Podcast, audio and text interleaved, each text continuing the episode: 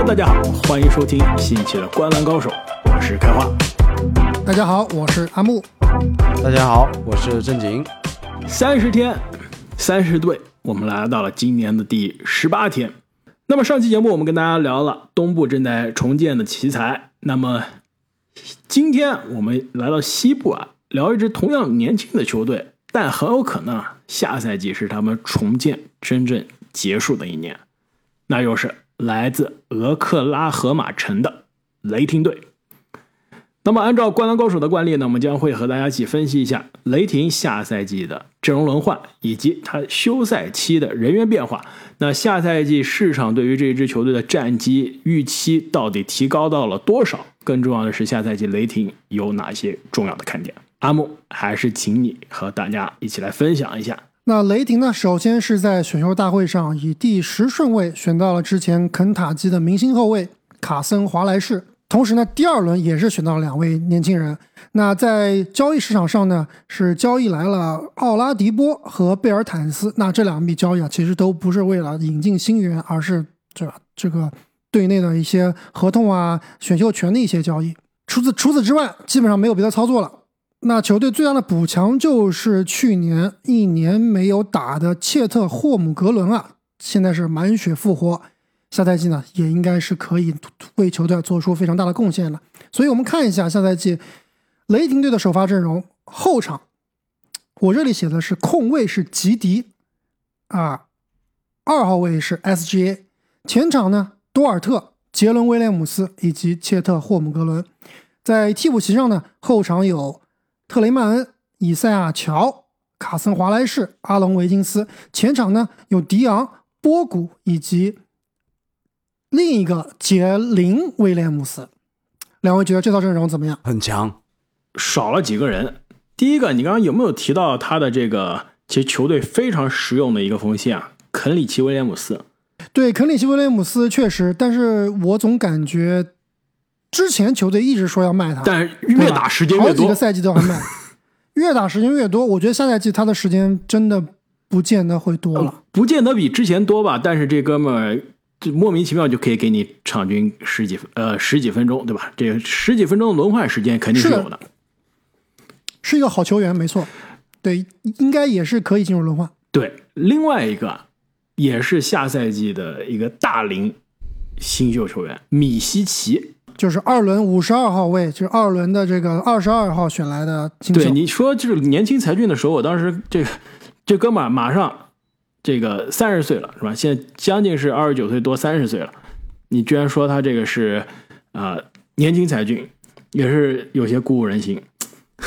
而且他之前如果没记错，是有一年的这个欧洲的联赛的总决赛 MVP，以及对，没错，这哥们儿两个欧洲冠军，两个欧洲这个。联赛的四强 MVP，一个欧洲联赛的常规赛 MVP，强不强？怕不怕？对，这哥们儿是应该有可能进入轮换的，但现在完全不清楚球队到底怎么想。但如如以这个顺位来选他，对吧？肯定不会说啊拿来这个刮彩票了。这哥们儿已经对吧刮完了，应该就是看中他的技战力，非常神奇，可以引入一些这个欧洲的打球理念，是不是？正好弥补上了。这个 N NBA 球队所缺少的，而且是这支重建球队所缺少的东西。那么下赛季市场对于雷霆的预期肯定是水涨船高了。那到底高到什么地步呢？那市场觉得雷霆下赛季可以赢四十四点五场比赛，最终呢是排到了西部的第十一名。但是我仔细看了一下，他这个第七名到第十一名战绩是一样的。所以说，你也可以说他是排西部第七，就是四十四点五场。震惊怎么看？严重低估呀！不一，虽然我在我这个地方是是什么概念？你这个我们比勇士赢的还多吗？勇士好像才赢四十八，是吧？正经！你你你你要按第七的话，那就不是严重低估了。就是如果是按照他这个排序排到第十一的话，那肯定是严重低估呀。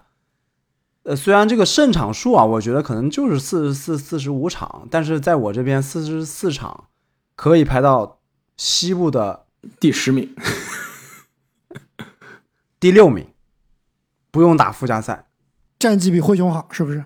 是的，那也比独行侠、森林狼好了，所以比国王好，对吧？你这个第六的话，这些球队肯定你都超超过。第六是不是比勇士也好啊？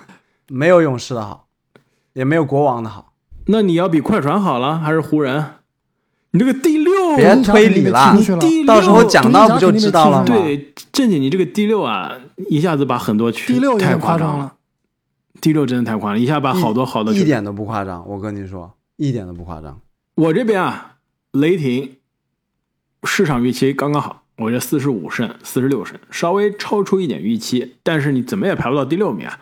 我这边啊，把雷霆是放在西部的第八名，基本上估计是铁定要去打附加赛了。能不能进季后赛啊？不好说，但是附加赛应该是跑不掉了。我这里也是第八名啊，但是我这里的第八名四十二场就够了。其实我自己排的是第八名到第十一名，战绩是几乎一样的。那七和八之间有一个比较质的飞跃。我的第七呢就是国王，国王可以赢四十六场，所以他这个国王应该是过不去的。但是呢，打后面这帮小小弟，比如说像森林狼这样的角色，应该是没什么问题。森林狼、灰灰熊这样的角色应该没什么问题。灰熊可是我的前三啊，开玩笑。但是我又回想回来了，正经说最后是西部第六啊，到底有没有可能？我想一想，也有可能呀。好了，我们三个人的宝藏球队都出现了，我的是雷霆，你的是灰熊，开花的是森林狼，看看最后谁战绩最好，好吧？梧桐树下的约定，我觉得不一样，正经，你你可以选宝藏球队是雷霆没问题，这个森林狼和灰熊都不能是宝藏球队了，因为过去都已经进过季后赛了，对吧？已经不是说没有进入季后赛的实力啊。两年前不是啊，但是都是吹他，但的时候都是你们去哪儿了？但都是年轻的球队啊，而且我们三个人的排序里面，这三支球队分别都是我们各自的最好的战绩啊，有没有？森林狼好像没有吧？开花也没有那么看好森林狼吧？下赛季开花不是四十七场森林狼能打过灰熊吗？四十七场进前六前对，六是吧？四十七场进前六。啊，不可能，不可能！对，你看，森林狼绝对打不过 OKC。刚刚世界杯就被教训了，爱德华兹在这个 SGA 面前什么都不是，是不是？那我们下赛季走那你这样的话，火箭排第了呀，对火箭联盟第一啊，分。迪迪龙他毕竟还是打辅助嘛，SGA 是真的强。其实刚刚我我想说就是，正经你把他排第六啊，我仔细想了一想，不是不可能，SGA 很有可能是下赛季联盟前五，夸不夸张？他已经是已经是一阵了，他现在肯定不是联盟前五，已经是一阵了。现在肯定不是联盟前五他是不是一阵？他是一阵，但他不是联盟前五的水平啊。所以你说下赛季是联盟前五的水平是吧？不仅是一阵，那就几乎对几乎是锁定一阵，对吧？蝉联一阵对，锁定一阵，然后甚至有可能是 MVP 前三，，MVP 前三。那有可能那你这个必须得那前四了，都不是前六你。MVP 前三，你这前六都第六名已经是极度失望了，你必须是前三了，我觉得。哎，SGA 上赛季 MVP 第几？开花是不是前五？必须不是前五呀！不可能是前五，前十有可能。我们来看一下啊，揭晓谜底，我觉得应该是我我记得就是前五，不可能是前五呀！第五名 SGA，第一名恩比德，第二名约基奇，第三名字母哥，第四名塔图姆，第五名 SGA。太假了。怎么假呀？去年一阵呀，而且直接把球队带飞了。虽然说战绩没有进季后赛，但是远远超过预期。所以我我认为下赛季啊，加上他这个加拿大队的表现啊，真的是无可挑剔，太强太强了。下赛季有可能是联盟前五的讨论，有可能是 MVP 前三的讨论。那你这么说，我才应该选雷霆作为我的宝藏球队才对啊，对吧？灌篮高手开播的第一年，第一期我就开始吹 SGA 了。那都没用，开花，你不能追寻历史了。现在对啊，你已经放弃了他，你已经放弃了，你现在选的是森林狼。什么时候？哎，我什么时候放弃 SGA 了？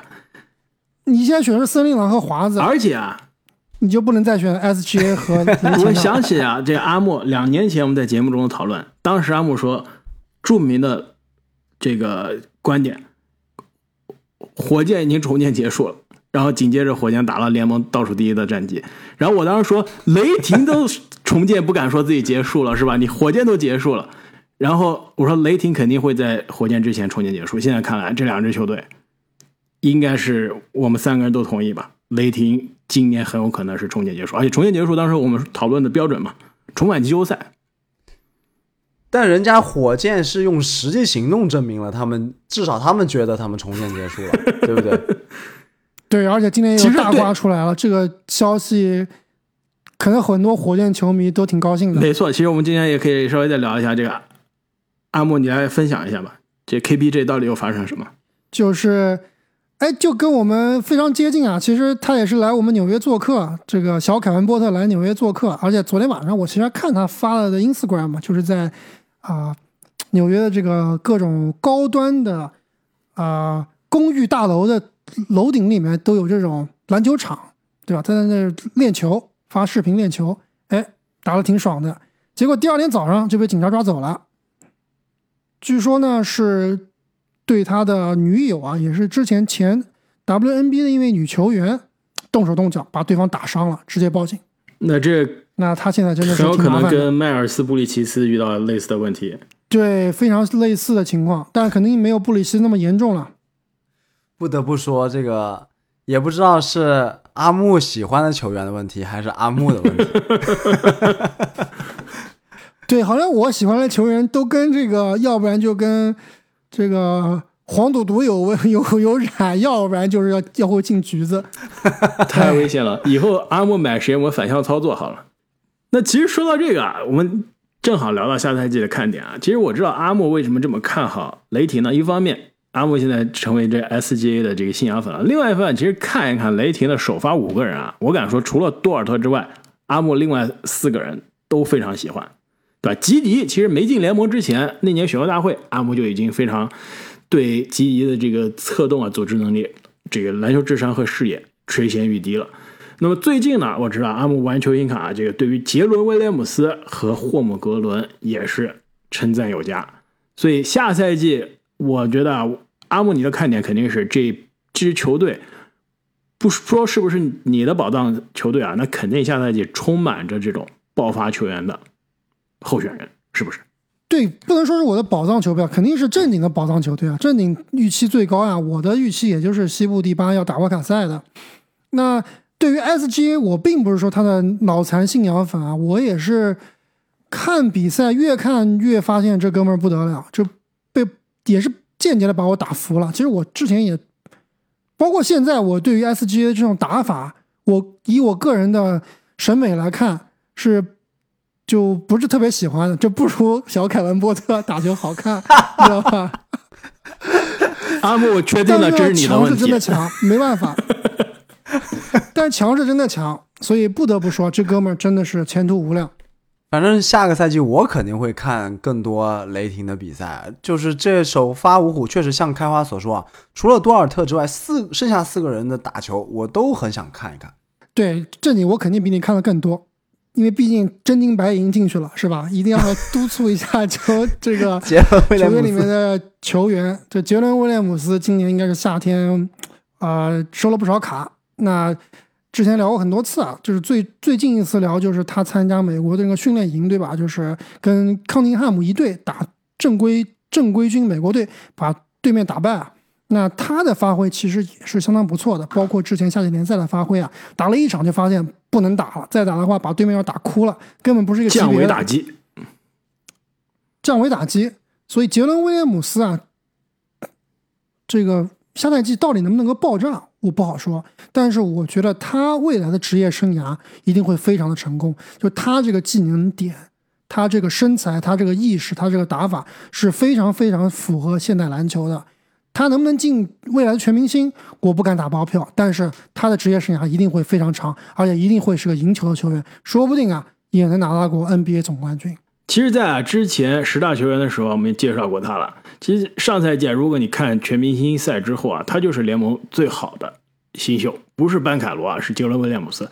从技术数据到命中率到效率，其实他都比班凯罗要更胜一筹。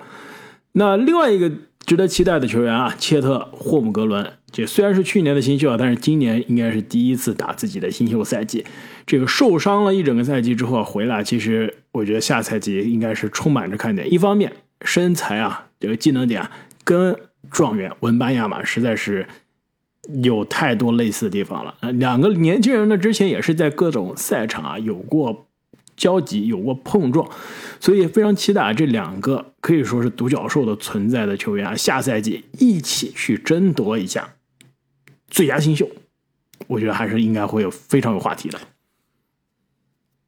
对，虽然我是一个文班吹啊，而且之前大家有这个评论里也看到很多的都觉得文班亚马一场比赛都没打，怎么能把他吹上天？什么未来联盟掌门人，什么名人堂，对吧？而且他的身材那么瘦，吹文班归吹文班，但是下赛季我觉得切特比文班更有可能去拿最佳新秀。我不知道两位同不同意？嗯，你要是让我猜，我愿意还是猜文班亚马。但是你要说切特可不可能，绝对有可能。这两个人其实说到白了，说到底啊，最后就是看两个人谁打的比赛谁更加健康。对，我觉得还是文班更占优势啊，因为你想，如果两个人的数据基本上一样的话，大家肯定会还是选文班的。切特必须要表现更好才行。所以聊了 SGA，聊了杰伦威廉姆斯，聊了切特霍姆格伦，另外一个大神。两位下赛季怎么看？约什吉迪，西蒙斯想象中自己应该成为的样子，又帅又能打。有一说一啊，西蒙斯曾经到达的高度还是要比吉迪现在高很多的，只不过现在呢，一个人是受各种伤病啊、心理的困扰，但另一个呢是在冉冉上升，而且。对，其实两个人技能点有点像啊，就是你包括吉迪说强归强，但是他的致命弱点就是没篮啊，特别是三分球非常的差。我觉得这就是两个人致命的差距了。迪迪，你三分球再差，我每场还出手三个，还能进一个。我西蒙斯三分球差，我就是一辈子都不想投，对吧？这是有本质的区别的。但是呢，不得不说，你说防守上来说，西蒙斯肯定是更胜一筹啊，但是。在其他方面啊，我觉得吉迪的确是更加刻苦、更加勇于尝试的一个。其实下赛季，我觉得他的存在啊，也会让新秀霍姆格伦有更就有机会啊打得更加舒服。就他作为一个年轻的指挥官啊，其实是可以盘活球队的。而且吉迪他在世界杯上的发挥也是非常出色。而且他给我的感觉就是，虽然长得非常的 文弱书生，但是实际上打球啊异常的凶猛，很凶悍。对，而且马上也是碰，而且吉迪亚下面也是遇到了自己的第三年，他的第二年、第一年和第二年确实也是有了十足的进步啊。呃，下赛季有没有可能去冲击全明星？没有可能。上赛季开话，上赛季就是场均十六点六分。七点九个篮篮板，六点二个助攻了。下赛季打得好一点，场均十九分，九个篮板，八个助攻，能不能进全明星？雷霆有可能必须是西部前六，就是在投票的时候西部前六，那有可能。如果投票的时候没有西部前六的这个战绩，真的很大。因为你要知道，这个替补，他首先他不可能是全明星首发，对吧？就全明星替补教练选的。教练如果是在这个数据类似、战绩类似的情况下，愿意还是更加愿意选一些比较有名气的、比较有江湖地位的球员。但如果你这个数据又好看，球队战绩实在是太亮眼了，那教练不选，压力太大，那另说，对吧？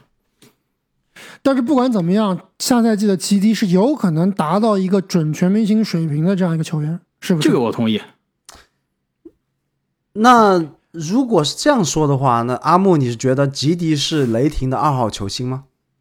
肯定是二号球星呀，他要二号球星胜过杰伦威廉姆斯和切特，是吧？是的，他的地位肯定是比杰伦要更高的。切特嘛，等于是新秀，肯定还没有到火候，但是未来可能切特有可能变成球队第二号的球员，也不是不可能。所以这个球队真的很可怕。SGA 有可能是未来的下赛季的联盟前五。吉迪有可能下赛季全明星，杰伦威廉姆斯上赛季的最佳新秀，就是我们心中的最佳新秀，呃，后半段后半段的最佳新秀，后半段最佳新秀，啊、下赛季很可能再进一步。切特霍姆格伦，我个人认为的那一届里面最好的球员，下赛季联赛打得也非常棒，也可能会爆发。所以这套阵容加起来，你别说，还真的挺厉害的。这个阵容，说实话，我已经在二 K 中啊玩过了，模拟过了。你知道最大的问题是什么他？板凳不行，板凳实在是太差。这四个人真的就首发同时在场的时候，真的是好用，真的是厉害。而且二 K 里面我还把多尔特放下去了，因为我觉得防守在二 K 没有那么重要，是吧？我觉得进攻更重要。我上了这个射手，啊，以赛亚乔，以赛亚乔，对这个哇，好这准，这哥们真的是太准了。太准了。首发真的是没问题啊，但是你一旦把替补换上来，真的跟对面不是一个级别的。我觉得这是这支年轻球队的一个转型期啊，一个阵痛期。就是我头部的年轻天赋已经非常不错了，但是我替补还是完全青黄不接的。而且另外，这个球队的首发阵容或者说终结阵容里面有个致命的弱点，就是这个球队没有空间，没有能投三分的。你看一下这个首发的五个人里面，最准的是谁？最准的可能是杰伦威廉姆斯三分球，没错是不是这样，肯定是他。对吧？那这这咋搞？是的吧？吉迪三分球这是这是一个最大的问题。吉迪三分球投不进，SGA 不投三分球，对吧？基本上不投三分球。然后杜尔特神经刀，有时准时不准。切特完全是个问号，他可能会投，但是准不准不知道。会投三分的全在替补呢，什么伊赛亚乔啊、肯里奇威廉姆斯啊，都放替补去了。阿隆维金斯也可以，对，所以搞不好以赛亚乔换多尔特打终结更好一些。对，但是防守端其实这个阵容已经很强悍了，首发五虎里面每个人都能防，对吧？对，最差的防守而且身材。很夸张。对，防守最差的可能是吉迪，但吉迪防守真不差，吉迪可以去防对面的三号位啊，让多尔特可以防四，吉迪可以防四让多尔特轮去防对防一，面的快然后杰伦防二或者 SJ 防二，对他们这个阵容的轮换弹性弹性很大，但有个问题就是切特防五能不能防？就他这么瘦，对面来个什么，别说恩比德、约基奇了，来个瓦兰丘纳斯，你怎么办？是不是？而且不仅是这个，这这时候就要上杰林威廉姆斯了。对，杰林是个硬汉，可以防大五号位的。但杰林还是有些瘦啊。其实这个阵容，雷霆还有个问题就是身材稍微有一些欠缺。杰伦威廉姆斯其实打三号位刚刚好啊，打四号位其实是有一些吃亏的。有点然后切特也算是一个迷你版的五号位啊，所以其实从身材上来说，我觉得也是有一些问号，能不能引援一个他们后场身材特别好，前场稍微吃点亏。没错，能不能引援一个肌肉棒子啊，一个内线打手帮这个身材单薄的这个霍姆格伦顶一顶？其实我觉得有可能更好。对，这就是我另外一个看点，就是这支吉这支雷霆确实有可能是重建完成了，我天赋累积的已经足够多了，那么下面就要取取成绩了。那其实是可以借鉴隔壁的火箭啊，那火箭是不是做的有点过多了？我们现在不说啊，但是人家毕竟是往这方面去发展的，就是我年轻的才俊够多了，我现在需要一些集战力的老将来辅佐这帮人。那这个雷霆这边啊，现在看起来。除了刚刚开华提到的一个呃二轮的二十九岁新秀，对吧？他能不能起到作用，不不得而知。会不会在赛季中啊去引援一些真正有集战力的，这个可以呃给球队带来赢球文化的一些老将？因为他其实筹码还是很多的。我们这几个主心骨都不动的情况下，我依然可以用，比如特雷曼恩啊。以赛亚乔啊，阿伦维金斯啊，这都是可以卖出价钱的这个球员。他还有很多首轮呢，还有对啊，对，还有无数个首轮可以砸进去。对啊，啊，其实这个些首轮在你的这个主力框架定了之后，它的意义就降低了。我也觉得去换一些集战力，说或者是这种更衣室领袖的这种老将过来比较好。就比如说啊，之前我不知道有没有聊到过啊，我们分析了有位大神的各种各各种各样的下家，哎，有没有可能我把利拉德搞过来？没有可能，是不是直接王炸？没有？是不是直接王炸？不搭呀，利拉德。怎么不搭呀？我多尔特下去，这个利拉德、吉迪、吉迪打三号位杰伦吗？和切特霍姆格伦，我吉利打三打四。我觉得不需要。其实你没有解决这个球队真正的问题。我觉得其实要一个正儿八经的五号位或者四号位，可能是这个球队啊当务之急。就是把杰伦放到他更加适合的三号位上，然后四五号位换一个身材更好的人，我觉得是更好的。我觉得不需要。我杰伦你可以放到三号位，那我就切特打四，杰再再来一个林打五。再来一个正儿八经的五嘛。其实他外线的火力啊，真不需要。SGA 已经是场均三十一分的人了，你再来一个场均二十九分、三十分的利拉德，其实真的不需要。火力首，尤其是首发火力，完全不缺。但是缺投射呀，缺空间呀，那这个东西在季后赛里面就容易被针对啊。对吧，这美国队怎么赢的？啊，这个加拿大队怎么赢的美国队？就是靠空间呀，靠 SG 拉开空间，让迪龙这种射手、纯射手进了七个三分球，是吧？得了三十九分。如果迪龙能进七个，我相信跟他同类型的杜尔特也能进。对，杜尔特跟迪龙是加拿大同个队队友啊，那差距真的不是一点都大，比迪龙差太远了。我我我其实挺倾向于开花的方案，我觉得要是能来一个霍福德这样的球员就很完美。这个真真香。把杜尔特放到替补去，没错。那么聊完了下赛季的雷霆，我们再来聊一下雷霆的球衣赞助商啊。其实雷霆这球衣赞助商，从这个之前阿木说的这个球星卡的角度上来说，非常的有意思。就是每次这个他的球衣赞助商的这个 logo 这个 patch 啊，切下来之后都是非常可爱、非常漂亮的。这是一个爱心，因为这个公司啊，它名叫 Loves，对吧？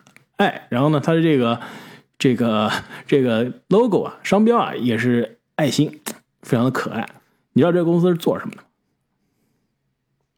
是不是做慈善机构的？对，我就知道大家肯定会想，这是不是啊、做慈善机构的？其实并不是啊，他这个虽然叫 Loves，他不是说真的是跟爱有关，因为他老板 叫做乐夫，是乐夫家的店，所以叫做 Loves。然后呢，他做什么的呢？他其实是做啊这个网上红娘什么网上红娘，人家是做实业的，加油站，做这个便利店，做这个在高速路上啊，这个美国它不是有那种大卡车司机嘛，给大卡车司机休息的这种休息站，你们你可以卡车司机进去吃口泡面啊，这好像他们吃不了泡面，这吃口这个。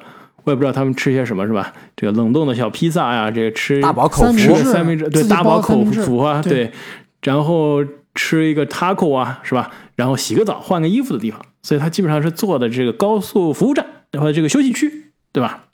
还挺有意思的，没错啊，而且你别小看啊，这个公司听起来挺文艺的一个商标和名字，最后是服务大老粗的。你别小，对你别小看啊！我跟你说，这个公司多大？虽然是一个上市公司，呃，虽然不是上市公司，是个家族企业，但是这个公司每一年的这个年收入啊，两百亿美元，真的吗，那？真的有点多。是不是？不过不过美国的这个需这种服务站的需求确实是非常的庞大，因为美美国我们都知道它叫做公路上的国家嘛，所以它的这种休息站其实已经变成了它的一种生活方式，一种 style，甚至是一种文化了，对吧？我们经常开车出远门的时候，在哪个哪个服务站下来休息，去这个服务站其实都有它的特色小吃，我们都会去品尝啊，这有这种文化在里面。你这个特色小吃也太差了，顶多也是那种快餐，对吧？你跟国内的服务站休息区卖的哇比还是稍微差。国内我跟你说特别夸张，我在抖音上有看过一个博主啊，他是这种专门去各种奇葩景点呃游玩的一个博主，就介绍过国内的各种休息站、服务区，我看的真的把我笑死了。那种恐龙主题服务站，进去以后全是恐龙，还有各种各样的这这个主题，修的是非常大气磅礴，然后进去以后全是这种搞搞怪的这种设施，非常有意思。对，相比而言，美国的休息区应该是相对而言非常枯燥，比较实用而且对吃的东西啊也是确实。只有是那种快餐啊、连锁快餐，并没有什么特别好吃的没有灵魂但是回到刚刚郑颖所说，但是回到刚刚郑颖所说，这个美国人爱开车啊，确实是这样的，就是美国跟咱们国内不一样，咱们国内是高铁制霸，是吧？什么地方哎，高铁一下就到了，非常快捷，非常方便。美国这边没有高铁，美国的这个火车巨慢无比，几乎是不太能坐的。那基本上怎么办呢？要不然就坐飞机，要不然就开车。那真的是美国人特别爱开车，不光是美国人开车，就是来美国的华人其实也是特别爱开车。给大家分享一下，我最近才知道一个呃事情啊，就是咱们之前的一个嘉宾阿福，对吧？我们知道阿福是波士顿土著，但是呢，他经常会来纽约这边出差，所以呢，基本上是开自己的车来出差。那前段时间呢，见了一次阿福。哎，跟阿福约了打一次网球。这阿福开了一个车，我就问说：“阿福，你这开车应该挺多的吧？经常从波士顿来纽约往返什么的，这这个公里数应该挺多的吧？你们猜一猜，阿福的车已经开了多少英里了？十五万，开了多久？快报废了！我什么时候买的车？他应该是买了，嗯，七八年吧，应该是这样子的。哇，七八年，那至少要，我觉得真有可能十五万。我觉得真的要十万了。开完十五万，开完说十万是吧？嗯。然后这个正经是十五万是吧？揭晓答案，最后开了十八万英里。十八万英里就是多少公里啊？是二，大概是二十五万，二十多万，二十五万公里了要。那车可以报废了，其实可以连在 连在一起，可以绕地球多少圈？对，这是第一个问题啊，就是就是它的非常夸张，一共开了十八万英里。第二个问题，你猜它是个什么样的车子？我觉得只有德国车和日本车能够经得起这么造。德国车根本不可能经得起这么造，德国车完全不可能。哦，那那倒是，对对对，德国车这个换零件太贵了，日本车。我猜啊。Honda Civic，思域，Toyota，具体什么型号我就不能透露了，但是确实是 Honda，所以这是为什么美在美国卖的最好的还是这日本车，就是美国人爱开车，而且日本车呢不容易坏。虽然说这个性价比马力比较小，然后配置比较简陋，但是真的是适合那种开长途的，尤其疫情期间啊，二手的日本车都很多时候比新车还贵，巨疯狂。就是你之前最最高，就是之前啊，呃，疫情那段时间，你疫情前买了辆二手日本车，哦，不是，疫情前你买了辆这个日本车啊，疫情过后两三年以后，你发现这车比之前你买的还贵，二手车市场上就变成理财产品了，真的是理财理财产品。其实说到这个，美国是个公路上的国家，其实跟这个我们今天聊的城市啊，这个州俄克拉荷马州啊，也是非常的有关。其实俄克拉荷马州啊，真的没有任何 值得参观的地方。我印象中唯一认识去玩过的人，好像还是在我们留言区之前有一年三十天三十队看到一个朋友留言说去过去出差的。除此之外，真的想不到有任何理由去。俄克拉荷马，但是呢，你要非要说它旅游啊，其实有一个是它可以因为旅游大家去的原因，就是美国非常著名的这个六十六号公路，从芝加哥到这个啊加州的圣塔莫尼卡的这一条著名的，可以说是美国历史上最著名的母亲之路，美国这个这个主路啊，它就是穿越整个横穿了俄克拉荷马这个州。其实正经，我们俩有一年去这个啊新墨西哥州的时候，我们也是开了一段六十六号公路，你还记不记得？记得，对，当时还专门在那个路牌旁边合影了。六十六，没错。但开，但是开花，你忘记了有一个人，我们都认识的，也去过俄克拉荷马，Real 哥。刚跟我们讲过，哎，Real 哥的小故事，我们能不能够 给他复述一下？而且讲过了一个超搞笑的小故事。我觉得，我觉得我们在这就不不讲了。我们这个包袱肯定抛的没有 Rio 哥这么搞笑。而且大家想，如果感兴趣的，对，去给 Rio 哥留言，或者是去 Rio 哥的节目下面让他讲给你们听。对，超级搞笑，那个故事真的好有意思。这 Rio 哥啊，不愧是见多识广，人生阅历就是比我们多。那么本期节目关于下赛季的雷霆就聊到这里了。三十天，三十队，我们接下来啊，应该还有十二支球队，我们将会在未来的几周时间给大家不断的更新，一一带来。那么，如果大家想提前一天收听我们的节目，欢迎在喜马拉雅的平台上加入我们的西米主播会员。那么再次感谢各位听众朋友的支持，我们下期再见。再见。再见。Educated, but I'm so frustrated. Hell,